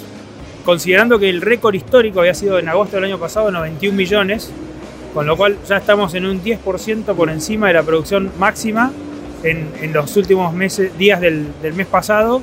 Y en la medida que haya demanda de gas en nuestro país, Neuquén va a poder producir ese volumen y a partir también de, la construcción de las plantas compresoras que se está llevando adelante en Arsa, en, los dos extremos del gasoducto Néstor Kirchner, esos volúmenes van a poder subir hasta 110 millones de metros cúbicos día. Hoy en el, valor de. Ahora, en, el, en el valor este, por lo que me estás diciendo, son 9 millones más de, de metros cúbicos. Y nos Que encontramos. Que se anime, que se, que se anime y tire una, tire una noticia, tire un título, que se anime. Tiró, tiró, tiró título. Pero vení, estamos también acá con Omar Gutiérrez que se acercó, estamos Se en más, vivo. se sabe más. ¿Cómo andás, Omar? Bien, vos. Estamos con él, gobernador de la provincia de Neuquén. ¿Cómo, ¿Cómo estás viendo toda esta feria? Que, bueno, un poco lo que charlábamos, todo esto impacta mucho en Neuquén, ¿no? Tantas empresas, que, bueno, es mucha, la mayoría, por no decir todas, muy relacionadas con la provincia La verdad que es una, una feria de mucha jerarquía, eh, local, nacional, internacional, que demuestra el avance de la industria y que estimula a enfrentar y construir nuevos objetivos y nuevos pasos. Así que eh, verdaderamente es fruto también de, de los consensos y de acuerdos. Cuando la política dirigencial pone el foco en la centralidad de construir soluciones para ganarle los problemas, se logran estos objetivos. Así que eh, recién empieza Vaca Muerta, que produce 55% de petróleo y 70% de gas del- de lo que se produce en el país. Eh, así que hay mucho por avanzar, por consensuar y, y por acordar. Y yo estoy convencido que, que lo mejor está por venir. La queja de Afecta- gran parte del sector que estuvimos charlando, Sí, el, el sí, barril entonces criollo es, muy es bajo. necesario, es necesario, es necesario que establezcamos los mecanismos de fluctuaciones, porque estas cosas nos van a seguir pasando. Ahora, yo siempre me pregunto, ¿los bandoneón- recursos son de la provincia de Neuquén? Sí, los ¿Y recursos por qué y la- pone el precio de la nación? Bueno, porque es competencia del gobierno nacional la fijación de precios, lo que estuvo muy mal es que a nosotros no se nos compensa como provincia productora por la pérdida de recursos. Y esto verdaderamente tampoco formamos parte de la mesa cuando nos sentamos a dialogar, cuando se sentaron a dialogar. Entonces, nunca olvidar que el productor, el dueño de los recursos, de acuerdo a la legislación vigente, la constitución, es el gobierno de la provincia. No porque hayamos concesionado, nosotros nos hemos retirado de la mesa. Nosotros tenemos voz y voto y poder en esa mesa y vamos a pedir una compensación por estos aproximadamente 5.500 millones de pesos que pierde la provincia de Neuquén de acá al 31 de octubre, porque los distintos actores de la industria se pusieron de acuerdo, más no, no hablaron, dialogaron ni consensuaron con la provincia. Ahora, la resolución de fondo de cuajo de raíz establecer mecanismos de compensación a partir de carga impositiva nacional, a partir de un fondeo específico que se establezca que permita morigerar el impacto de estas oscilaciones que se producen en los precios internacionales. Atento que la macroeconomía no permite sostener el alineamiento de precios internos con precios internacionales. Entonces, si esto establecemos el mecanismo, vamos a poder ir dando mayor previsibilidad, despejando algunas nubes en el corto, mediano y largo plazo, anticipando y acelerando el flujo de inversión que va a permitir generar energía con precios mucho más competitivos, abundantes y más baratos para sostener y, claro que sí, promover el desarrollo de algunas actividades económicas que están esperando esto internamente en el país. Omar, uno de los temas que siempre se, se ve en Neuquén es el tema de la energía. ¿Por qué en Neuquén es más costosa la energía que en el resto del país? Que uno mismo acá en Buenos Aires, algunos te dicen está Por subvencionada. una ¿no? asimetría, por una inequidad y una injusticia que esperemos algún lugar, en algún momento que el poder político central nos escuche y entienda eh, y que el punto cero no esté acá en Buenos Aires y que el punto cero esté allí en, en Neuquén. ¿no? Entonces, eh, con esa falta de federalismo que genera asimetrías, injusticias y- e injusticias, e inequidades. Omar, muchísimas gracias. Con Alejandro Quijada. Seguimos con un poquito con Alejandro, desde que te lo dejamos, nos interrumpió Omar. Un placer que bueno, justo andaba acá el gobernador de Neuquén y bueno, nos contaba todo esto. Eh, desde la Secretaría de Energía también vos estás en varios temas, temas medio ambiente. Contá un poquito todo lo, lo que tenés vos a, a tu cargo. Bueno, la verdad que el ministerio tiene o gestiona gran parte de los recursos naturales de la provincia.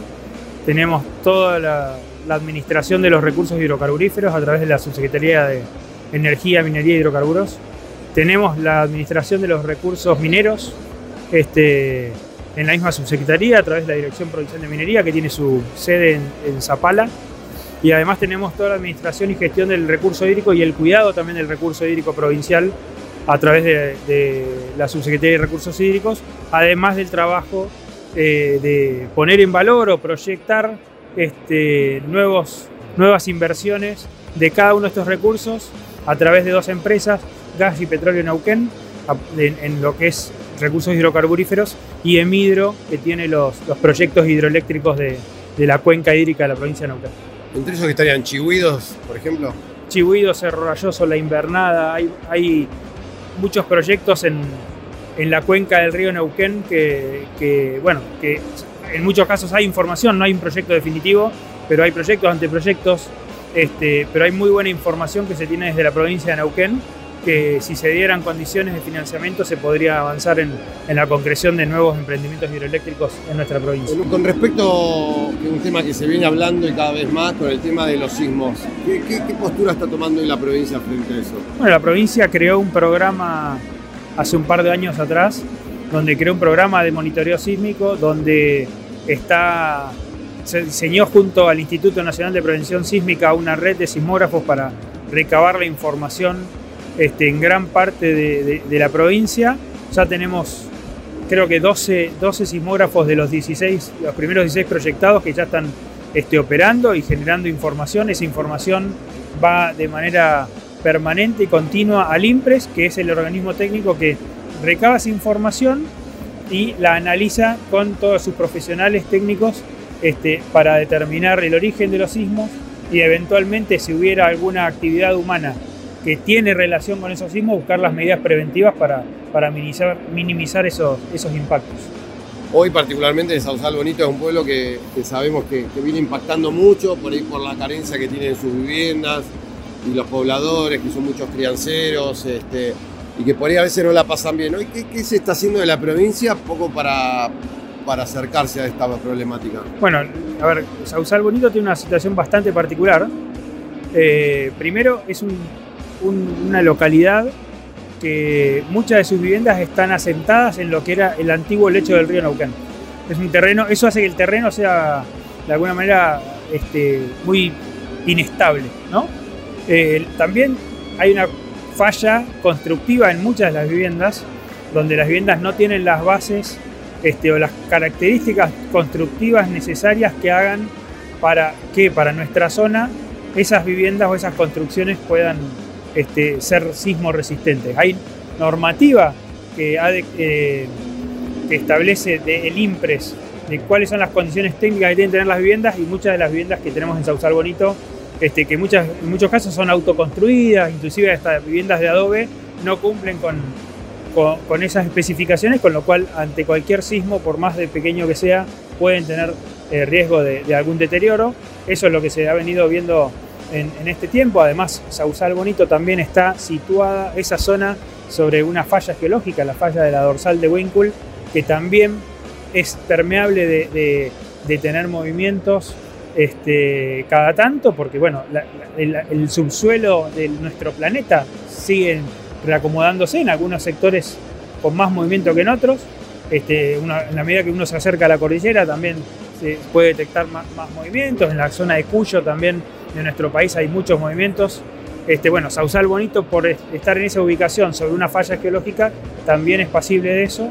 Este, y bueno, nosotros estamos trabajando en, un compromiso que, asumió el gobernador Gutiérrez de este, construir 50 viviendas a partir de un relevamiento que se hizo en Sausal Bonito de, de estas casas que no cumplen con las especificaciones técnicas de sismo resistencia. Vamos, este, estamos prontos a- a comenzar a construir este, las primeras 6 de 50 viviendas para reemplazar estas, estas casas y, poder entregarle a, los pobladores una vivienda que les dé tranquilidad este, en el futuro.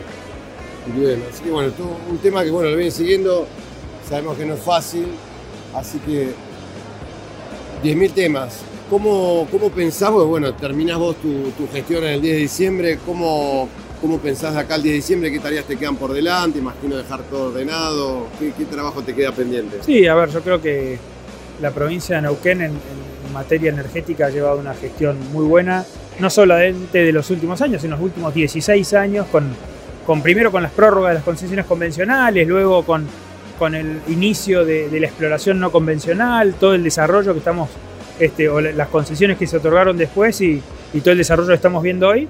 Este, la idea es poder eh, transitar estos últimos meses este, dejando sentadas las bases para que la nueva administración provincial pueda continuar este trabajo, profundizarlo y mejorarlo en aquellas cosas que, crean convenientes, para darle también tranquilidad a, las empresas que trabajan en nuestra provincia de que hay una continuidad en, una línea de trabajo que ha tenido buenos resultados y que puedan tener la tranquilidad de seguir invirtiendo y generando trabajo en nuestra provincia. Alejandro, un millón de gracias por, por tu tiempo y bueno, un placer habernos encontrado acá en la Argentina Bailan Gas. Bueno, muchas gracias Darío a vos por el, por el tiempo y sigamos disfrutando la, la feria. Así será. Y estábamos en- charlando acá con Alejandro Monteiro, acá en la Argentina, Oil and Gas. Y seguimos con más Vaca Muerta News.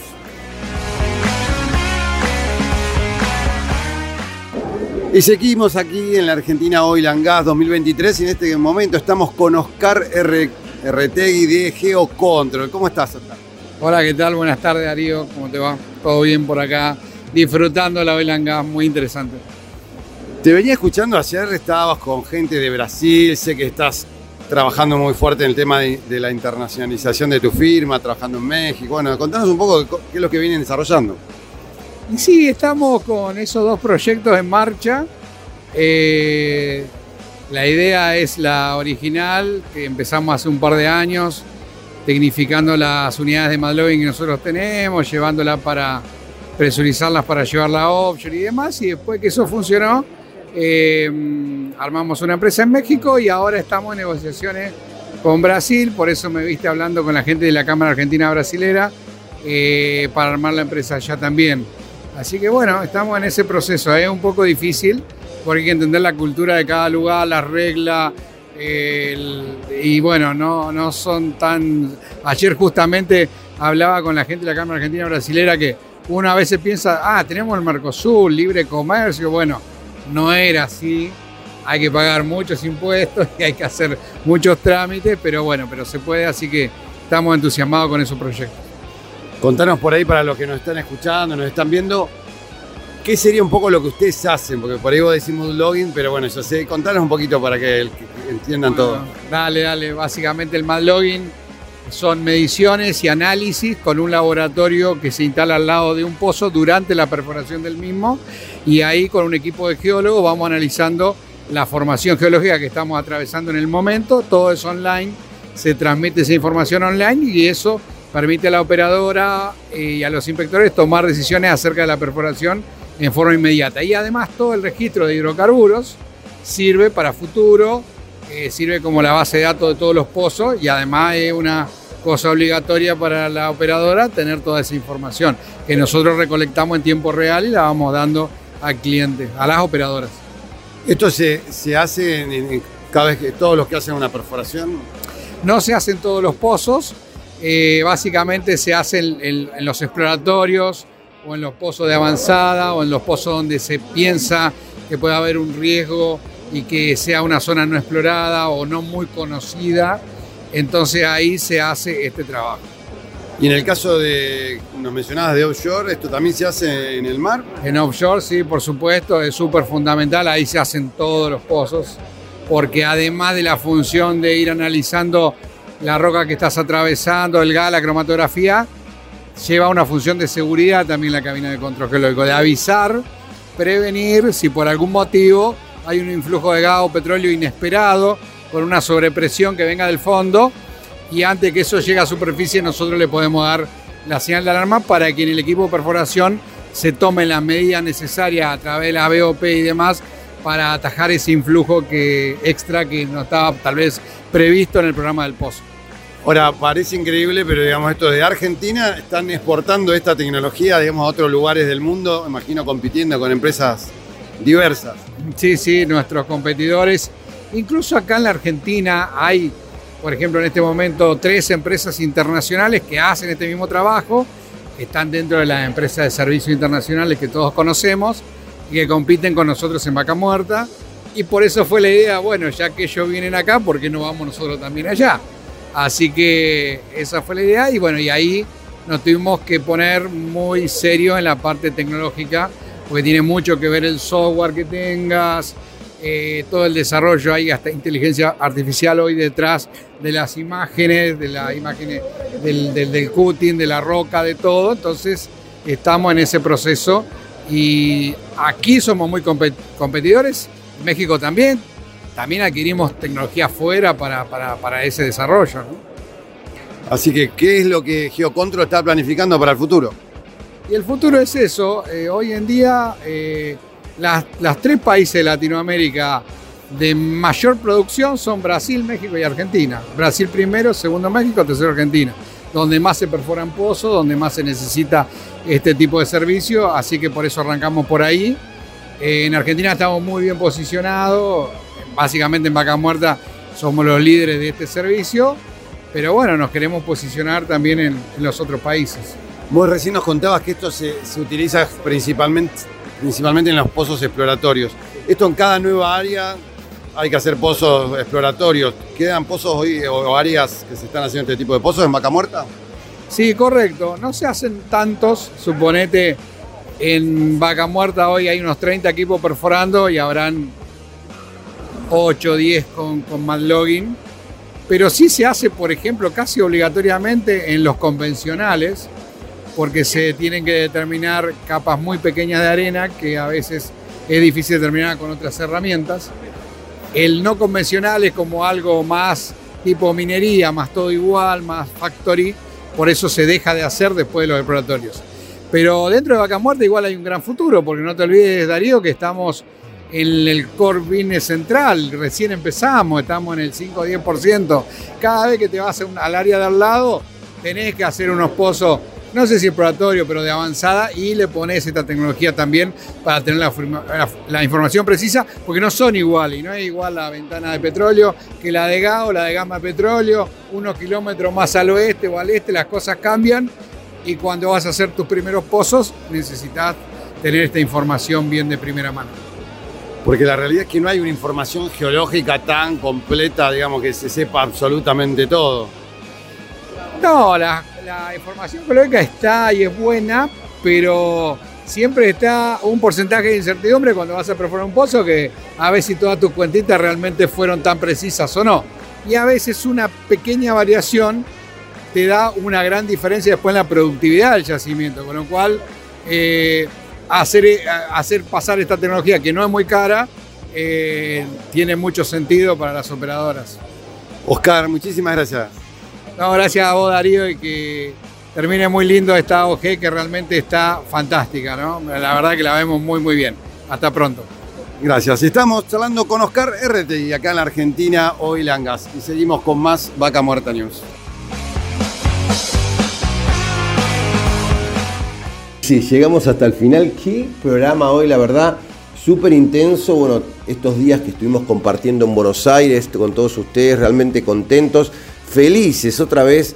Eh, estamos en breve, vamos a estar viajando a la ciudad de Bahía Blanca para ir a participar de los premios Martín Fierro. La verdad que un honor que la gente de Aptras nos haya nominado al programa Vaca Muerta News Radio como este, mejor programa periodístico. Así que bueno, vamos a estar ahí participando para ver, para traernos ¿no? la estatuilla del Martín Fierro para Neuquén. Y queremos contarles que cada día se suman más emisoras a nuestra transmisión y obviamente que queremos agradecer a cada una de ellas, dado que nos pueden sintonizar por Radio 10 Anielo en la frecuencia del 105.3 MHz, por Radio Municipal Anilo en el 90.7 MHz llegando a los principales yacimientos más importantes de Vaca Muertas, también en conjunto desde Rincón de los Sauces con Radio Arenas ahí en el norte de la provincia por el 105.5 MHz, en San Patricio del Chañar por Radio Municipal Chañar en el 87.9 MHz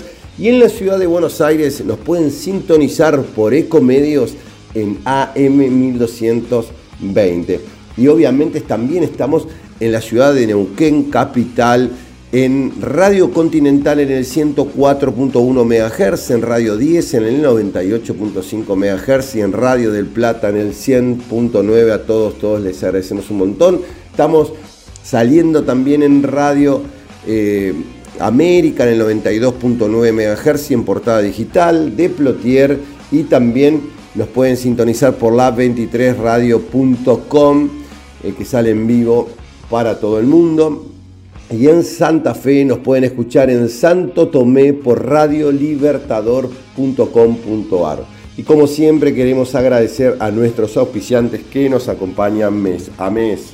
Y así también queremos agradecer a nuestro equipo de trabajo, Horacio Viascochea en la redacción de Vaca Muerta News, a Santiago Poy, Julián Ríos en el equipo de producción, a Juan Díaz de Grupo Récord, a Ramiro Díaz en técnica en Radio 10, a Federico Peralta en el soporte técnico informático, a Gustavo Gajewski en la producción de Rincón de los Sauces y Radio Arenas, Nicolás Rodríguez en la producción de Neuquén y Radio del Plata, Alejandro de la Rosa de Portada Digital, a Julio Paz de Radio América y a la voz de nuestros auspiciantes, la señorita Ale Calquín. Y obviamente también a ustedes que están del otro lado. Nos encontraremos en siete días en esta misma frecuencia. Soy Darío Irigaray, como siempre les agradezco su grata compañía.